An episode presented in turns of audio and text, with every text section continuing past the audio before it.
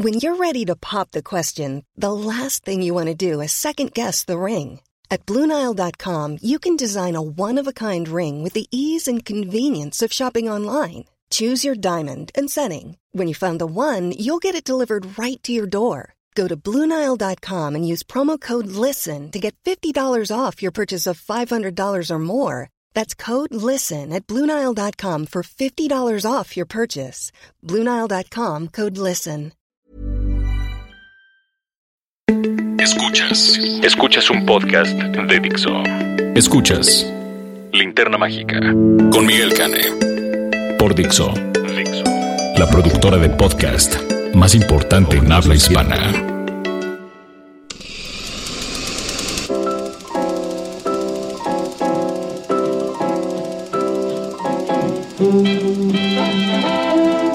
Hola, ¿qué tal? Bienvenidos a La Linterna Mágica. Esta es nuestra edición número 82. Suena fácil, pero en realidad ya vamos para dos años de realizar este podcast de cinéfilos para cinéfilos.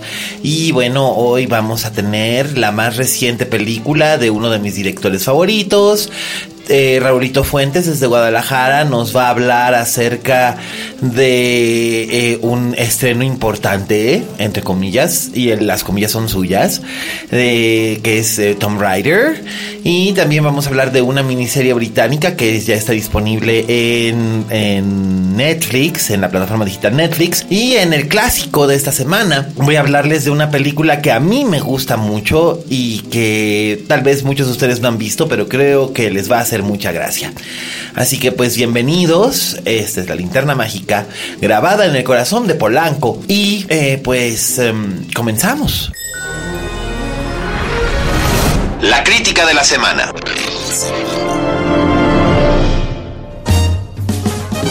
Ok, pues nuestra reseña de la semana es nada menos que de la película francesa basada en hechos reales una película dirigida por Roman Polanski basada en una novela de Delphine de Vigan. Delphine de Vigan es una célebre escritora francesa que ha ganado numerosos premios. Eh, su libro anterior a la novela en la que se basa esta película se llamó eh, Nada se opone a la noche y fue un bestseller en 2000, me parece que fue 2011. Yo sí creo que la leí por ahí de 2011 o 2012 y la verdad es que disfruté muchísimo de ese libro. Y la novela en la que está basada, eh, que se llama Basada en Hechos Reales, también me gustó, aunque no me pareció tan original eh, como el libro anterior. Y ese es el problema básicamente del que adolece esta película. Pero este, pues bueno, primero les voy a contar un poco de la trama y después hablaremos acerca de las actuaciones, del trabajo de dirección de Polanski y si la película realmente está a la altura del canon de este autor o no. Eh, bueno, para empezar, eh, la historia gira en torno a una escritora que se llama Delfín que obviamente es un alter ego de Delfín de Vigan y es interpretada por Emmanuel Señer. Emmanuel Señer, como muchos saben, es desde hace 30 años la esposa de Roman Polanski, eh, su tercera esposa. Es una actriz que él ha procurado llevar en varios de sus eh, proyectos, eh, francamente más como capricho que otra cosa, eh, porque Manuel Señer es una actriz regular, pero yo siempre he sentido que no tiene la fuerza para ser una protagonista, con la excepción de una película precisamente de Polanski que es Luna Amarga, que es del 92. Es una gran, gran, gran, gran, gran película de Polanski. Probablemente es una de las últimas grandes películas de Polanski.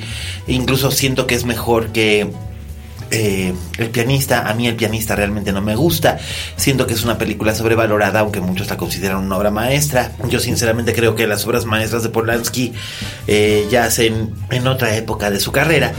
Y pensaría antes en Chinatown, o en El bebé de Rosemary, o en Repulsión, o en Cuchillo en el agua, o en Cul-de-Sac, o en Macbeth. Eh, antes de decir que el pianista, incluso en Tess, que es una maravilla, eh, decir que el pianista es una obra maestra, es una gran película, pero no es una obra maestra, pero bueno, tiene 15 años, entonces la gente que la ha visto no conoce las otras películas, evidentemente consideran que esto es lo mejor que ha hecho Polanski, pues no. Pero bueno, eh, volviendo al tema, Delfín es una escritora que tiene bloqueo, eh, no sabe qué hacer al respecto, se siente frustrada, también está desarrollando una fobia a sus fans, no sabe cómo lidiar con ellos, con la fama, con la popularidad que le ha dado su más reciente libro, eh, tiene una relación sentimental estable pero distante con un periodista cultural, sus hijos ya son casi adultos, se está ajustando al shock de vivir sola, y conoce por eh, casualidad a una mujer eh, que conocemos como él. Él es eh, interpretada por Eva Green, que hace un espléndido trabajo con un papel bastante ingrato. y entre ellas dos se va dando una relación de simbiosis y si ustedes sienten que esta película ya la vieron antes, es porque esta película ya la vieron antes. ¿A qué me refiero? A que básicamente la historia que está contando aquí Polanski es un híbrido entre Misery y Persona de Bergman, con elementos de Swimming Pool de François Ozon, es decir, eh, los escritores y el alter ego que los atormenta y los persigue no son más que dos caras de la misma moneda. Bueno, en Misery no es el caso, pero cuando ustedes vean la película, si la van a ver, entenderán por qué hablo acerca de Misery en, en ciertos aspectos, porque literalmente hay un elemento tomado de Misery eh, y que se extiende como todo el segundo acto de la película. Polanski es un espléndido director y un creador de atmósferas que tiene todo el oficio del mundo y obviamente esto se nota, pero es como si hubiera hecho la película de una manera casi casi mecánica. Es decir, él sabe lo que tiene que hacer, cómo colocarlo y dónde para que funcione. Para alguien que no está familiarizado con este tipo de películas o que no vio hace unos 15 años eh, Swimming Pool, no, no fueron 15 años, pero sí como 12, 13. Este, o quienes no, no vieron eh, otras películas donde los, este, donde los escritores son suplantados por sus propios personajes imaginarios, pues van a decir, oh, wow, qué novedoso, pero en realidad no es nada novedoso. No es un spoiler decirles que obviamente el personaje de Eva Green es un fragmento de la imaginación de la, de la autora porque es obvio desde el momento en que aparece por primera vez es completamente obvio. Ahora sí que la creación de la atmósfera de suspenso no se le dio a Polanski en esta, en esta película. Y es una lástima porque todavía hace unos años llegó a hacer cosas padrísimas. Eh, a mí Carnage, eh, un dios salvaje, que aquí en México se exhibió con el estúpido título de Adivina quién viene este, títulos estúpidos, estúpidos, de veras estúpidos que les ponen los, este, los departamentos de marketing a las películas. O sea, estando en cartelera al mismo tiempo la obra de teatro Un Dios Salvaje, perfectamente bien podían haberle puesto Un Dios Salvaje, que todo el mundo sabe que es, pero ponerle, adivina quién viene, la gente se quedó, ¿eh? Y por lo mismo la película no tuvo, no tuvo muchos espectadores aquí en México. Ahora bien, también vender una película de Polanski aquí a diferencia de en otras décadas, pues es muy difícil porque pues la gente, el público ya no está acostumbrado, ya no espera una película de Polanski como sucedía en los años 70 o en los 80, que una película de Polanski o una película de Bergman eran un evento eh, ahora ya, ya de hecho, ya ir al cine ya no es un evento, salvo en época de Óscares y a veces ni eso. Y obviamente pues existen nuevos directores que son como que más respetados pero en aquel entonces eh, una película de Polanski, como decía yo, una de Bergman, era un evento no solamente a nivel cultural, sino también a nivel comercial. Eh, no existía esta distinción que hay ahora de cine de arte y cine comercial. O sea, el cine era el cine, punto. Pero bueno, pues ahí tienen ustedes, eso es lo que ocurre. Eh, Emanuel Señer es una actriz que no es mala, pero es muy limitada, no tiene la capacidad para llevar un papel protagónico, sobre todo un papel protagónico como este, que requiere una empatía especial, un vínculo de empatía especial que se dé entre ella y el espectador. Eh, no lo consigue, entonces Eva Green hace lo que puede, un espléndido trabajo con una actriz cuya réplica es débil, por no decir realmente eh, mediocre. Entonces es como si estuviera actuando contra la pared. Y por lo mismo la película en ese sentido no funciona. A mí me gustó porque soy Tim Polanski a nivel director desde hace muchísimos años. Eh, siempre he sido admirador de su trabajo. Eh, hay películas suyas que me gustan más que otras. Eh, por ejemplo, El escritor fantasma, que pueden ver ustedes en Netflix, me gusta mucho. ya dije, El pianista no me gusta tanto. Em, Carnage o Un dios salvaje me encanta. La Venus de las Pieles, que fue la película inmediatamente anterior a esta, ni fu ni fa, no me dio ni frío ni calor. Piratas me parece espantosa, eh, que me parece espantosa, La novena puerta me parece espantosa, eh, donde El bebé de Rosemary, ustedes que me conocen saben que es mi película favorita de toda la vida, por lo mismo me parece non plus ultra de un montón de niveles, eh, Chinatown me parece una gran, gran, gran, gran, gran película, pero pues mm, ahora sí que uno no puede darse el lujo de, de que todas las películas del director que a uno le gusta sean lo que uno espera que sean. Eh, yo creo que ni Tarantino se puede dar ese lujo. Así que pues ahí tienen ustedes lo que ocurre. Eh, pues eh, Polanski nos trae esta película que espero sinceramente no sea la última en su canon, aunque pues va a estar difícil. Este año cumple 85. Se dice fácil, pero pues 85 años son un friego.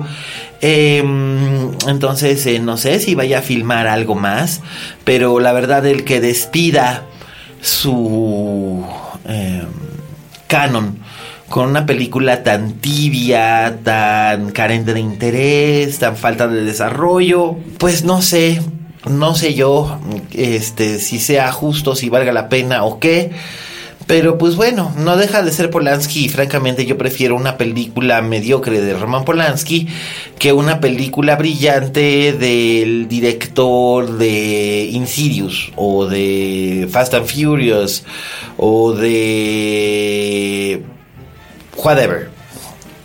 Pero por supuesto eso es un gusto muy personal. Eh, pero también puede aplicar a otros directores que ya más que nada por la sola mención de su nombre eh, generan un, cierto culto, una cierta reacción. Vulgo eh, Pedro Almodóvar o incluso el polémico y controversialísimo Woody Allen, que ya andaba ahí uno de mis colegas, Alejandro Alemán, eh, burlándose de él porque Michael Caine dijo que él tampoco volverá a trabajar con Woody Allen. Y dice, ay sí, pero pues hace 30 años que ni le llama, viejo ridículo. Y digo, pues que me perdona Alejandro, yo lo quiero mucho, pero Michael Caine es Michael Caine y Michael Caine ya tiene una carrera muy importante. Y digo, no lo podemos llamar viejo ridículo por decir esas cosas sin, si vivimos en una casa con paredes de cristal y también tenemos a otras personas cercanas a las que también se les puede llamar viejos ridículos. Pero bueno, ese es mi este esa es mi manera de ver las cosas. Así que, pues bueno, no creo que Polanski raya aquí en ser viejo ridículo, pero definitivamente sí se nota que es un producto capricho, básicamente producto capricho de su mujer, la que compró los derechos y funge como coproductora es ella. Entonces, pues bueno, yo creo que quería hacer esto y y dejar así como que algún tipo de huella, pero siento que está mal dirigida. Eh, la adaptación eh, que corre a cargo del propio Polanski eh, me parece y de Oliviera Sayas. No, no hay que no hay que dejar pasar este detalle. Oliviera Sayas, el director de Personal Shopper, que una de las mejores películas del 2016. Este, pues no sé, ñe, ñe, ñe, ñe. El guion me parece eh, pobre porque la novela tiene más matices que se pudieron haber aprovechado mejor. Entonces, pues bueno, eh, digamos que es una película tibia. Eh, ojalá no sea la primera película de Polanski que vean algunos futuros cinéfilos. la verdad yo recomendaría que mejor buscaran sus otras películas en otros en otras plataformas especialmente que empezaran pues no sé con El bebé de Rosemary o con Chinatown o con Repulsión o con la primera, que es Cuchillo en el agua, y vieran realmente el gran trabajo en el contexto histórico de este director. Eh, pero bueno, pues es lo que hay, se estrena, eh, no a nivel nacional, pero sí va a tener mucho push. Eh, entonces, pues lo van a poder ver en, el circuito de salas de arte, en las áreas cosmopolitas o metropolitanas de este país. Le hace Ciudad de México, Guadalajara, Mérida, Toluca, mm, Monterrey, Morelia. Las ciudades un poco más grandes que tienen más presencia cinematográfica. Eh, en provincia pues va a estar muy difícil que llegue, pero créanme que esto no tarda mucho en aparecer en Netflix para que ustedes le puedan echar un ojo y decir, Miguel Cane, estás mal, eres un viejo amargado y un viejo ridículo, o quizás decir, ups, este cuate tenía razón y qué trabajo le debe haber costado considerando que se trata uno de sus ídolos. Pero bueno, pues este es lo que hay. Así que esa es nuestra reseña de la semana. Y ahora vamos a hablar, eh, bueno, más bien yo no les voy a hablar, les va a hablar Raulito Fuentes, el crítico de cine más chévere de todo Jalisco y anexas, desde Hijuelos hasta Sayulita, pasando por Puerto Vallarta y la Perla de Occidente. Eh, pues tenemos nada menos que al enormísimo Raúl Fuentes, que la próxima semana nos va a hacer su reseña de lo que fue el Festival de Cine de Guadalajara y de la masterclass que dio el Gordo del Toro, este digo, el señor Don Guillermo del Toro. Eh, doble ganador de los premios Oscar. Y este, de todo eso nos hablará en la próxima edición. Pero en esta edición él nos va a hablar de Alicia Vikander y cómo retoma ella un personaje originalmente creado en cine por Angelina Jolie y que desde hace casi 30 años existe como personaje de videojuegos. Por supuesto, me refiero a Lara Croft, Tomb Raider, en la nueva película eh, que trata de relanzar una franquicia con el nombre y la presencia de este personaje. Incluso Alicia Vikander vino aquí a promover la película México y tal. Eh, y dejemos mejor que sea Raulito el que nos haga la crítica. Adelante, Raulín. Oye, Fuentes. Hola, ¿qué tal? Esto es Oye Fuentes, el espacio que Miguel Cane me brinda en la linterna mágica. Yo soy Raúl Fuentes y a mí me encuentras en Twitter y en Instagram como arroba Oye Fuentes. Oigan, pues uno de los estrenos más esperados, por lo menos de los próximos que serán dos, tres semanas, pues es sin duda la película de Tomb Raider, las aventuras de Lara Croft, esta película que pues básicamente es una especie de reboot de eh, estas dos cintas que Angelina Jolie realizó a principios de los años 2000, eh, que están además pues basadas en un videojuego protagonizada por una chica llamada Lara Croft que pues es una versión femenina de Indiana Jones. Es una chica aventurera que eh, pues tiene pues muchas aventuras, como si estuviera buscando grandes tesoros o grandes misterios, pues eso es básicamente el personaje de Lara Croft. En esta ocasión se decidió que la actriz sueca Alicia Vikander, que pues ya ganó el Oscar a Mejor Actriz Secundaria por La Chica Danesa, eh, pues tuviera el papel protagónico, porque pues bueno, la verdad es que Alicia Vikander es una actriz que en estos últimos años pues ha participado en muchas películas, ya sean comerciales como El hombre de Cipoll o películas más eh, en el terreno de, pues del autor, como podría ser ciertamente La chica danesa o incluso Ex Máquina de Alex Garland, que por cierto estrena su nueva película en Netflix con Natalie Portman que se llama Annihilation. Bueno, eh, pues de qué se trata esta, esta cinta de, Lara Croft. Para los que son seguidores del videojuego, yo la verdad es que no puedo decir que lo sea, pero por ahí un buen amigo me contó que eh, está basada en la versión del videojuego del 2013 y de hecho me tocó ver pues si lo buscas en YouTube a lo mejor tú, tú también lo, podrás ver. Hay un video de Conan O'Brien. Conan O'Brien tiene un, segmento en el que habla de videojuegos, pero él mismo pues este los critica y se burla de ellos porque juega muy mal.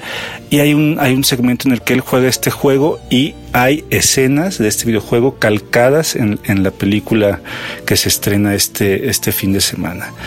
Entonces, pues bueno, la historia es, Lara es una chica que eh, pues quiere mucho a su padre, su padre es interpretado por el actor Dominic West, que además ya había salido en alguna otra ocasión de, su padre en una cinta eh, de hace como cuatro años. Eh, el papá pues es una persona pues misteriosa y un día de estos eh, pues desaparece. Entonces ya pasaron cinco o seis años de la desaparición del papá y Lara jamás ha creído que su papá esté muerto, solo piensa que está desaparecido y pues tiene de alguna manera una misión que es encontrarlo. Esta misión se hace más evidente cuando pues al final que ella firma su, su carta de defunción, digamos, eh, recibe una llave con la que puede abrir una pues un lugar secreto y ahí descubre que finalmente pues el papá tenía muchos muchos secretos que, que guardar. Y pues esto es lo que digamos avienta Lara a la aventura eh, la avienta, digamos, a una isla en la que descubrirá, pues, tesoros y peligros y eh, tendrá aliados y tendrá villanos a los cuales combatir. Esa es básicamente la premisa, es una premisa muy sencilla, es una premisa que seguramente has visto en muchísimas películas como Los Goonies o cualquiera de las cuatro películas de Indiana Jones. En ese sentido, pues la película no ofrece nada nuevo. Algunas de las secuencias de acción que digamos pues es como la carnita de este tipo de filmes, eh, pues la verdad creo que también son muy genéricas, dejan mucho que desear. Me gustó mucho una de las primeras, que hay por ahí una persecución en bicicleta pero y otra más eh, con un avión de ruido no no no este no diré más pero pues sí creo que quedan mucho de ver esta esta película. En tanto película de, de acción creo que es una cinta que pues sí los hará entretenerse pero que ciertamente también como ya he dicho en algunas otras ocasiones creo que es una película eh, olvidable. Eh, no será olvidable por culpa de Alicia Vikander. Creo que ella hace un gran trabajo interpretando a Lara Croft. Ella hace lo que puede con las líneas que le dieron. Se nota que hizo mucho, pues mucho trabajo físico porque se ve un cuerpo bastante marcado, nada, nada, nada irreal pero creo que por ejemplo la figura del papá que interpreta Dominic West o la figura del villano que interpreta Walton Goggins uh, creo que quedan un poco a deber me parece que esos dos personajes que son o deben ser muy poderosos eh, en, el papel, en, la pantalla no se refleja tanto, puede y cae en, la caricatura que, pues, por ejemplo, creo que el personaje de Lara Croft nunca cae. Entonces, en ese sentido, pareciera que estaríamos viendo como dos películas diferentes, ¿no? Eh, pues nada más que decir, digamos que la película sí podrá servirles como un entretenimiento dominguero, pero no más. La verdad no, no creo, yo la verdad eh, no creo que le vaya mal en taquilla la cinta, pero eh, digamos que en conjunto pues sí me parece que es una obra decepcionante, que daba muchísimo para más. A lo mejor eh, en las próximas secuelas pues podamos ver una mejor historia, una historia mejor narrada, una historia con mejores escenas de acción, más espectaculares, no tan genéricas y que Alicia Vikander pues le siga protagonizando. A mí me parece que ella es una gran Lara Croft, me parece que es una mejor Lara Croft que la que interpretó eh, anteriormente Angelina Jolie entonces, pues ojalá siga, siga en ese tenor y que nos sigan ofreciendo mejores películas de Tomb Raider. Entonces, pues bueno, si tú ya tuviste oportunidad de verla o si la vas a ver este fin de semana, eh, si te gustó, si no te gustó, pues platiquemos, platiquemos este, sobre esta cinta, sobre algunas otras películas protagonizadas por Alicia Vikander o lo que tú quieras hablar de cine. Yo encantado, yo estoy en Twitter y en Instagram como arroba oyefuentes. Te agradezco tu atención y nos escuchamos la próxima semana. Hasta luego. Escuchas. Escuchas. Linterna Mágica. Fixo. Bueno, pues amigos, amigas, ya escucharon ustedes lo que tenía que decir Raúl Fuentes al respecto de Tom Raider. Eh, yo la verdad es que, pues no, no se me antojó. A mí me cae muy bien Alicia Vikander, sigo considerando que Ex Máquina va a ser recordada como una de las mejores películas de la década de los 2010, eh, pero pues eh, me dio un poco de hueva la verdad el concepto porque a mí Lara Croft siempre me ha parecido eh, más como un personaje de anuncio de desodorante que como un personaje realmente válido, pero ese soy yo. así que ustedes hagan favor de no hacerme caso y mejor escuchen lo que tiene que decir Raulín. Este, gracias Raulito, ya saben, a él lo pueden encontrar como arroba oyefuentes en todas las redes sociales. Y bueno, ¿qué les parece si ahora vamos con nuestra recomendación doméstica? Recomendaciones domésticas.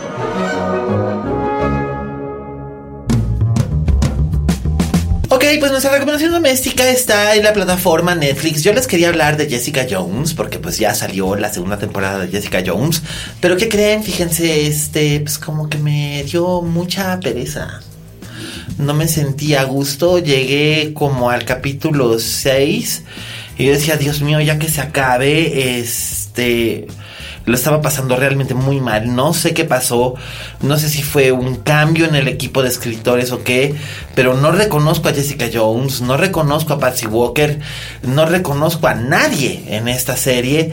Eh, me, me, la estoy encontrando muy indigesta, no sé si voy a llegar al final, así que mejor no les voy a hablar de Jessica Jones.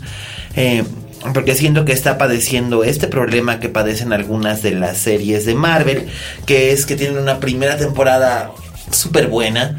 Y luego la segunda temporada, pues como que se les cae. Em, mejor les voy a hablar de una miniserie que además descubrí por, por mero accidente. Yo no contaba con ella. Eh, de repente la vi y dije, ah, Cambrai, yo siento que conozco el, rostro de esta chica. Pues la chica en cuestión no era otra, sino eh, nuestra estimada y finísima amiga Carrie Mulligan de An Education. Y este, y pues dije, ah, pues ahora me, me gusta la, la idea de ver algo con ella. Y me puse a ver Collateral. Collateral es una serie, o más bien miniserie, que además me gusta el formato de la miniserie, ha caído en desuso y creo que realmente es muy bueno. Eh, cuatro o seis capítulos nada más para contar una buena historia y dejarlo así sin necesidad de, extensiones eh, innecesarias y luego segundas temporadas fallidas como la de uh, Jessica Jones. Este, entonces, bueno, pues Collateral trata acerca de lo que ocurre cuando una noche en Londres, en Londres contemporáneo, eh, en un barrio residencial al sur de Londres, eh, mandan una pizza a casa de una a casa de una mujer que recibe la pizza eh, la pizza aparentemente no es lo que ella quería, eh, pero pues ya no se la da al repartidor, sino que pues ya se enoja.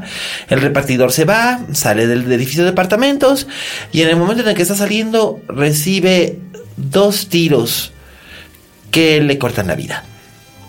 A partir de este momento, de esta situación tan random, eh, se va desarrollando toda una trama de intrigas que va involucrando conspiraciones eh, militares, eh, tráfico de personas y tráfico de, de, de narcotráfico, intriga política y en el centro de todo esto se encuentra Carrie Mulligan como una detective con siete meses de embarazo, eh, que básicamente ya lo único que quiere es eh, que llegue el momento de irse en su, a su licencia de maternidad, eh, pero toma este caso porque es la que está disponible en ese momento, a esas horas de la noche cuando llaman, y se ve involucrada en algo que la va a ir llevando por unos derroteros que no se imagina. Es muy agradable ver a Kerry Mulligan nuevamente haciendo una, interpretación más cercana a lo que nos la presentó por primera vez eh, en, en, Education, que fue cuando realmente saltó al reconocimiento internacional, o posteriormente en Never Let Me Go, la película eh, de Mark Romanek basada en la novela del premio Nobel Kazuo Ishiguro. Es sobre aquella distopia de los jovencitos que viven en el internado, bla bla, eh, donde ella estaba bastante, bastante bien, pero pues después vino el llamado de la fama de Hollywood y pues hizo algunas películas realmente malas, eh, sus últimos dos trabajos realmente notables para mí fueron en Shame y en Drive, pero hace más de seis años de esto.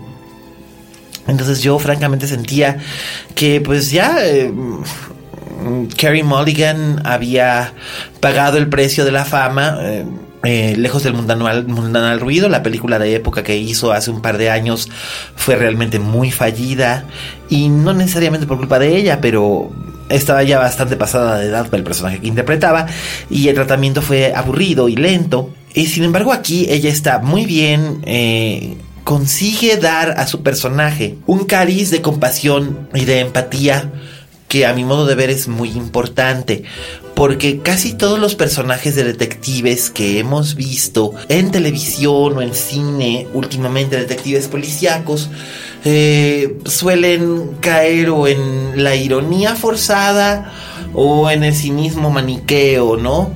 Y en este caso ella tiene muchos más matices.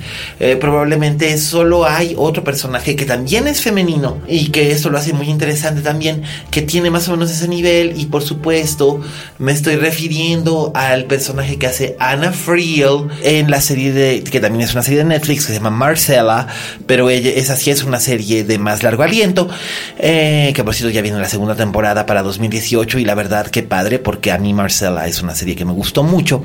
En este caso es más realista que Marcella el tratamiento de la detective. Eh, el guion de esta miniserie está escrito por David Hare, eh, que es un célebre dramaturgo inglés que además es un dramaturgo que está especializado en el tratamiento de personajes femeninos. Él fue el adaptador de la novela de Michael Cunningham, The Hours, en su versión cinematográfica. Y aquí David Hare nos presenta no solamente al personaje de Kip, que es la detective que hace Carrie Mulligan, sino que nos presenta a otras mujeres que forman parte del entorno de este misterio. Están las dos hermanas de la víctima, que son refugiadas eh, iraquíes, que vienen huyendo este, de Bagdad eh, por una razón específica. Por otro lado, también está Sandrine, una una, soldado en un regimiento de la Real eh, de las Reales Fuerzas Armadas. Eh, por otro lado también hay una periodista. Por el otro lado también hay una joven que es la gerente de la pizzería de donde salió el joven asesinado. Eh, es muy interesante que aquí los personajes masculinos pasan a un segundo, casi tercer término únicamente cumpliendo funciones como muy específicas de soporte, pero en realidad es una historia muy femenina con temas muy femeninos. Eh, el embarazo, la búsqueda de una vida mejor, eh, la ansiedad, la angustia por labrarse un lugar en un mundo de hombres siendo mujer, cierta búsqueda incesante de ser una misma pese a lo que opinen todos los demás. Es sumamente interesante. Eh, Collateral me pareció un trabajo bellísimamente escrito, muy bien estructurado y muy bien logrado y todo con la interpretación central de Kerry Mulligan realmente muy, muy atinada. Tengo que reconocer que yo que le estaba perdiendo fe a esta actriz, pues se la he recuperado. Creo que está dando la transición de de jovencita, que los papeles que le daban pues eran de jovencita, porque era una jovencita, a ser una mujer, una mujer eh, joven pero madura, y, esto también se va a traducir en los personajes que ahora interprete. En este caso es un espléndido trabajo el que hace y me parece muy notable que además no pierde nunca en ningún momento David Hare el ritmo para mostrarnos los diversos niveles del personaje e irnos revelando las capas que la componen a ella y a todos los demás que conforman el elenco de esta, de esta serie también aparece John Sims, donde también aparece Billy Piper eh, un, estupendo, un estupendo, estupendo elenco de actores británicos. Eh, son cuatro episodios. Collateral ya está disponible en Netflix y creo que se debe ver. Eh, la recomiendo ampliamente. Y esa es nuestra recomendación doméstica. ¿Y qué les parece si ahora vamos al postre? El clásico de la semana.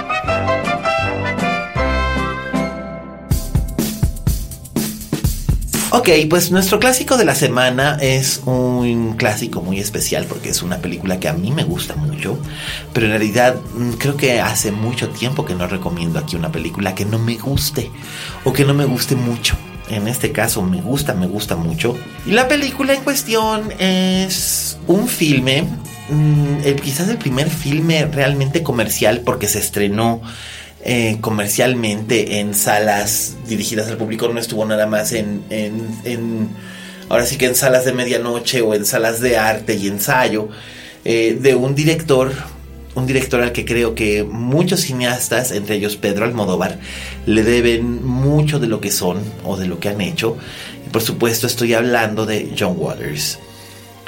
John Waters es un cineasta nacido en Maryland em, hace 70 años.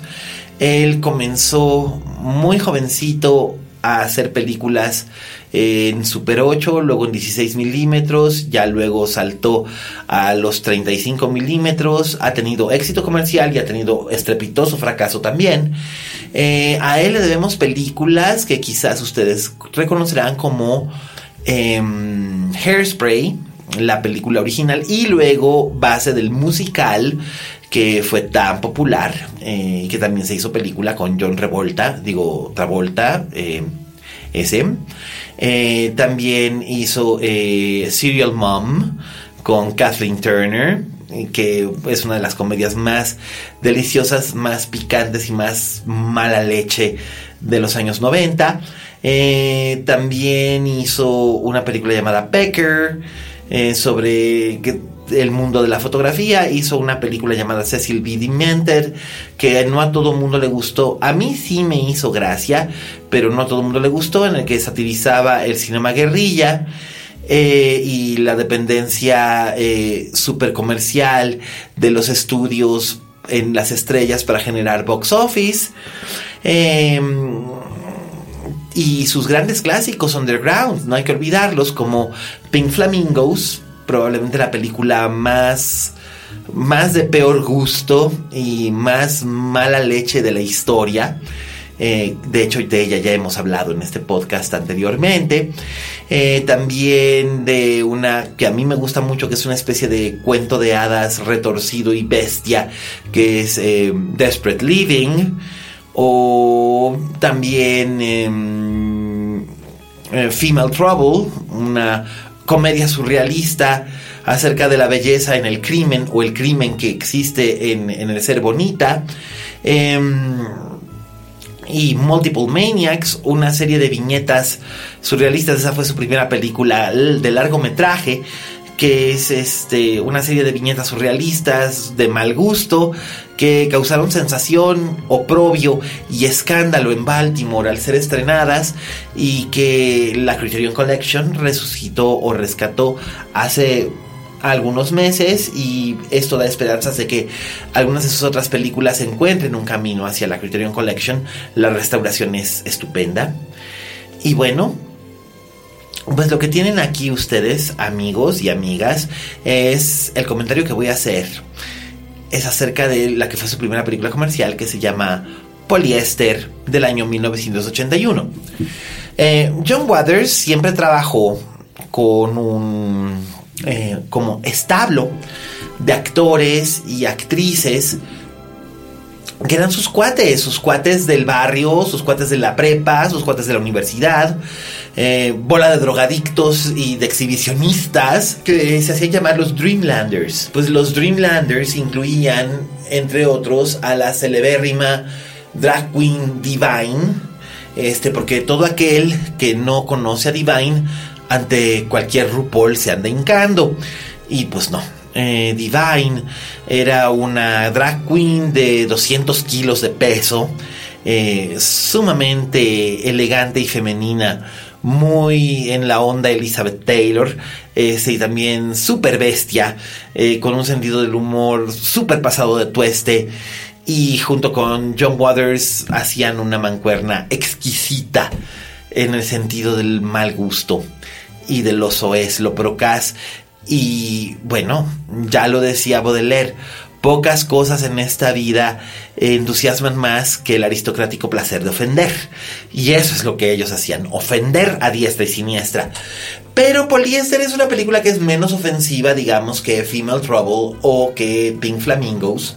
De hecho, es más bien como una especie de parodia sucinta de las películas que se conocían como Weepies o Women's Films este Whippies, que decir que llevabas tu Kleenex y, te limpiabas las lágrimas de los ojos, que eran, estaban muy en boga en los años 40, 50 y hasta los 60 con directores como Douglas Sirk.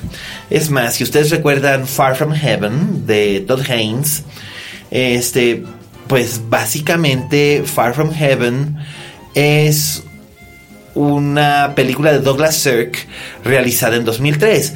O si recuerdan Carol, su película sobre lesbianitas, este, basada en la novela de Patricia Highsmith, está hecha con un tratamiento muy Douglas Sirk.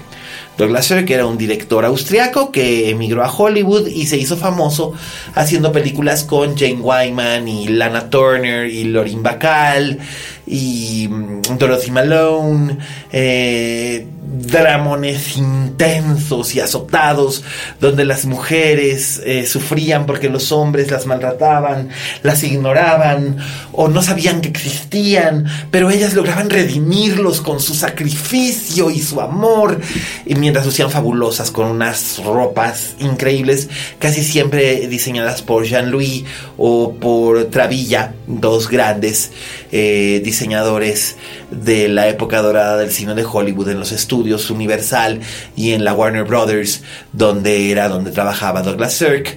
Y entonces él tenía a estas heroínas abnegadas y a estos galanes como Rock Hudson o Robert Stack, que eran duros y pétreos. John Gavin, que recientemente murió, así muy serios, muy secotes. Este, y ellas lloraban y sufrían y se azotaban bien sabroso. Y pues básicamente eso es lo que hacía Julianne Moore con su marido Joto, este, Dennis Quaid, en Lejos del Cielo.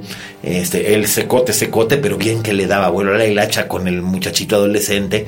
Y este, y, ella sufriendo y llorando amargamente, pero eso sí, impecable con sus perlas y su vestido de este estilo Christian Dior. Así que pues bueno, em, aquí John Waters en poliéster decide que va a ser una especie de, de homage muy a su estilo personal de las películas de, de, de Douglas Sirk. Y el resultado es una película que francamente no tiene madre. No tiene madre, este, pero es divertidísima. Y además tiene un truquito, tiene un truquito muy especial que eh, se recuperó cuando salió la película en DVD. Eh, y que es que la película cuando salió a cines eh, tenía su gimmick. Y su gimmick es que era en odorama. ¿Qué, ¿Qué es odorama? Porque así lo anunciaban, en odorama. Eh, pues el odorama. ¿Recuerdan ustedes las, las calcomanías rascahuele? Eh, quizás son demasiado jóvenes para, recordar esto, aunque tengo. Hay alguien que, que me dijo el otro día este, algo que, que me encantó, que me dijo: Mira, todos entre los 35 y los 60 tenemos la misma edad. Y eso, bueno, me hizo el día. Este fue un detalle adorable de su parte. y, es, y es cierto. Eh, la gente entre 35 y 60 seguramente se acuerda de las, de las, eh, de las calcomanías rascahuele. Bueno, pues Odorama era eso.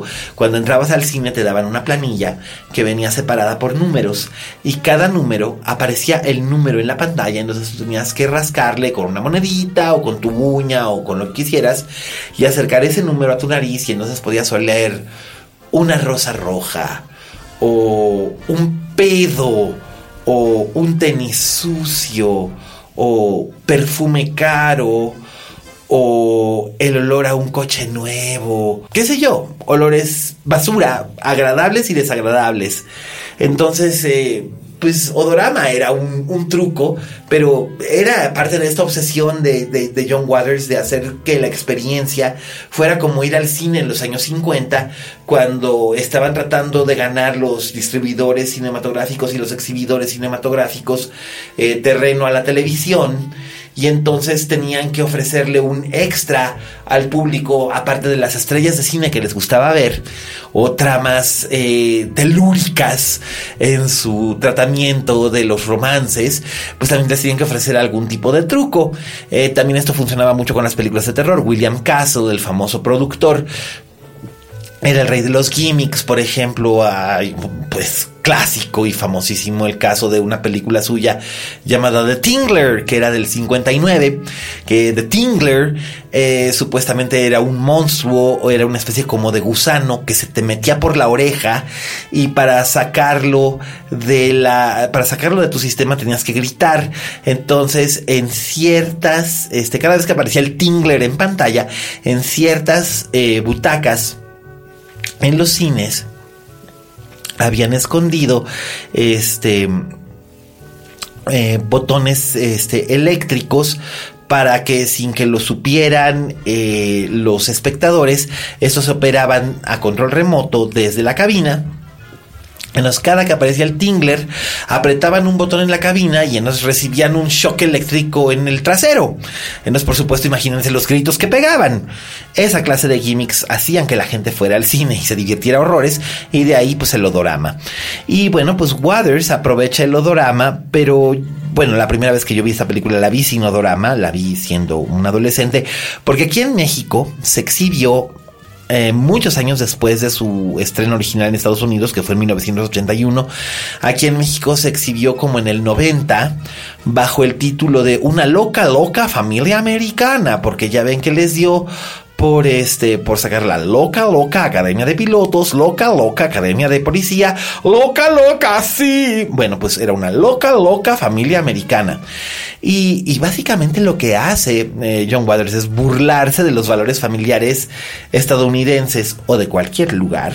Eh, alegremente. La protagonista obviamente es Divine, eh, nuestra querida marsopa de 200 kilos, eso sí, disfrazada de Elizabeth Taylor todo el tiempo, em, que es Francine Fishpo, una ama de casa, que es también una madre abnegada, este, es muy importante que es ama de casa y también es madre, tiene dos hijos adolescentes eh, y un marido, el marido es dueño de un cine, pero las cosas cambian cuando su marido decide dejar de exhibir películas familiares para exhibir películas porno y se enreda con su nueva secretaria, que es una ninfómana, y eso no lo es todo.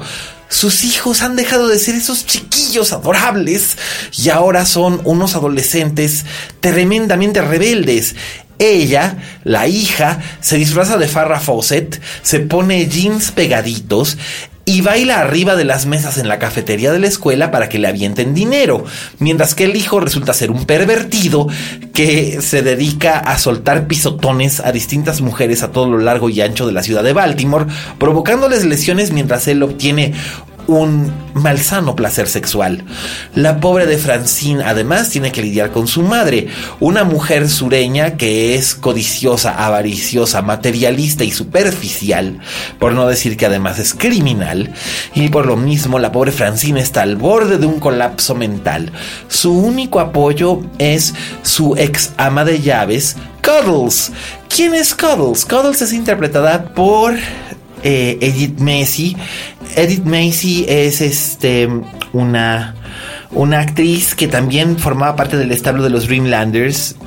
Es una actriz que en el momento de filmar la película tenía algo así como 65 años de edad, ya le faltaban sus dientes, eh, tenía problemas para hablar y también tenía una especie como de eh, déficit de aprendizaje pero era increíblemente adorable y además es un personaje fascinante porque se reinventó a sí misma. O sea, pasó de ser una señora de lo más ordinaria que era eh, portera.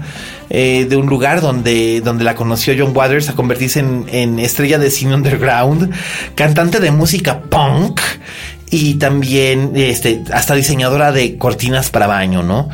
O sea, Edith Macy era un, verdadero caso de, estas cosas de que John Waters tocaba su vida y se convertían en, figuras fabulosas y fascinantes. Eh, entonces, pues bueno, es la única amiga Cuddles.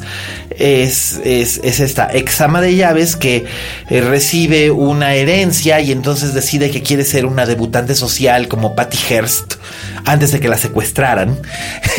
este, y entonces, eh, se viste como si fuera una niña de sociedad, pero es una mujer de 65 años, eh, también pasada de kilos y completamente gaga, pero es divertidísimo porque vemos a estas dos mujeres yendo por aquí y por ahí tratando de probar el adulterio del marido de Francine para obtener un divorcio que sea ventajoso para ella. Y además es en estas andanzas que Francine conoce a un hombre llamado Todd Tomorrow. Y Todd Tomorrow es interpretado por Tab Hunter. Tab Hunter era un ídolo juvenil en los años 50, era guapísimo, era lo máximo, era hacía pareja con Natalie Wood, hacía pareja con, eh, con todas las actrices bonitas, con Connie Stevens, con las actrices guapas y bonitas de los años 50 y él era bellísimo y era gay de closet. Entonces cuando él salió del closet, pues su carrera se fue al carajo. Entonces, eh, John Waters lo resucita y lo invita y se lo trae para acá para, para, tener una, una auténtica estrella de cine, porque fue una auténtica estrella de cine, Tab Hunter. Lo pueden ver, de hecho, en Tab Hunter Confidential, un documental que está en Netflix, este, donde se cuenta su historia y de verdad se los recomiendo muchísimo, es buenísimo. Y aquí él es Todd Tomorrow, que es un hombre que parece que tiene todo para ofrecerle a, a, Francine. Entonces entre ellos surge el chispazo del amor. Eh, pero siendo esta una película de John Waters, por supuesto sabemos que el amor no necesariamente es como lo pintan y las cosas se van poniendo cada vez más bizarras y extrañas, salpimentadas con diálogos como I'm pregnant and I can't wait to get an abortion. O poor, poor Francine. O uh, oh my god, she's so common. She's straight from the gutter.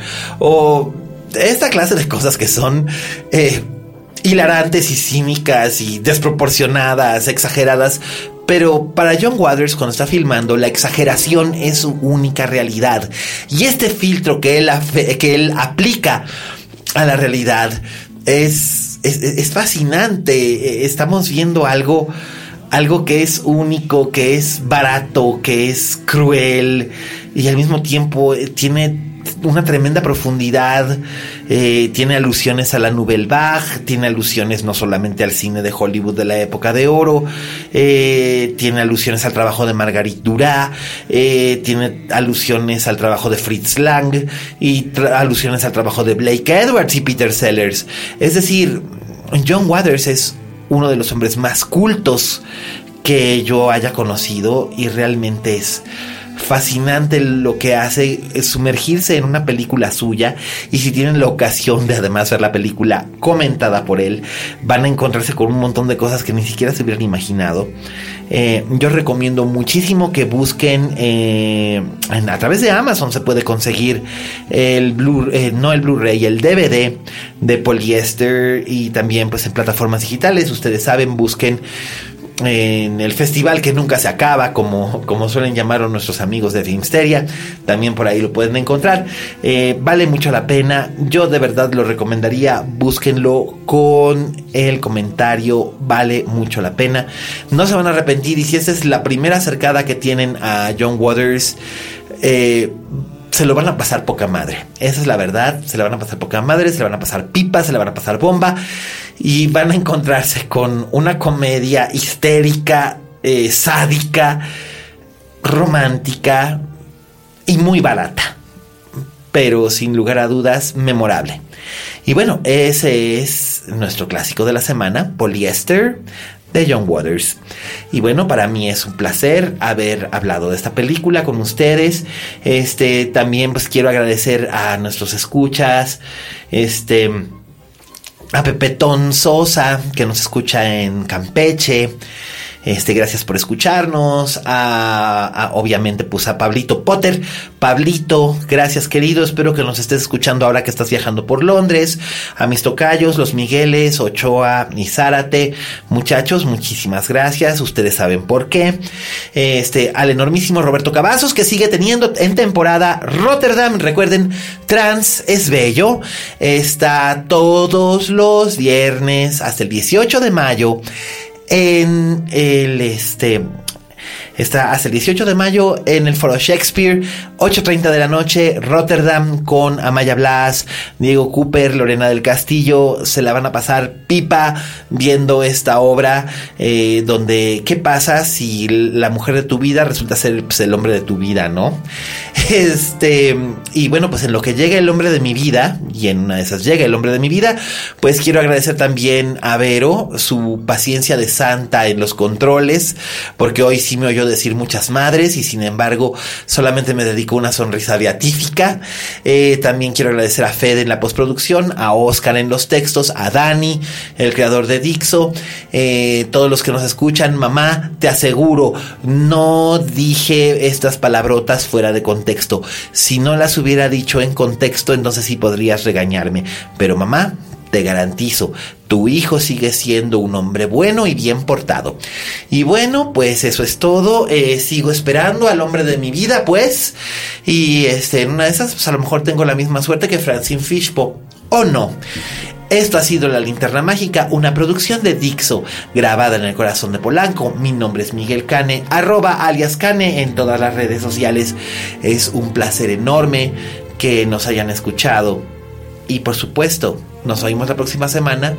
Y recuerden. Como dijo la Betty Davis, en este negocio si no tienes fama de monstruo, no eres una estrella.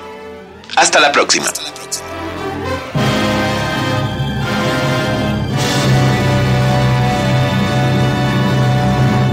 Dixo presentó Linterna Mágica con Miguel Cane.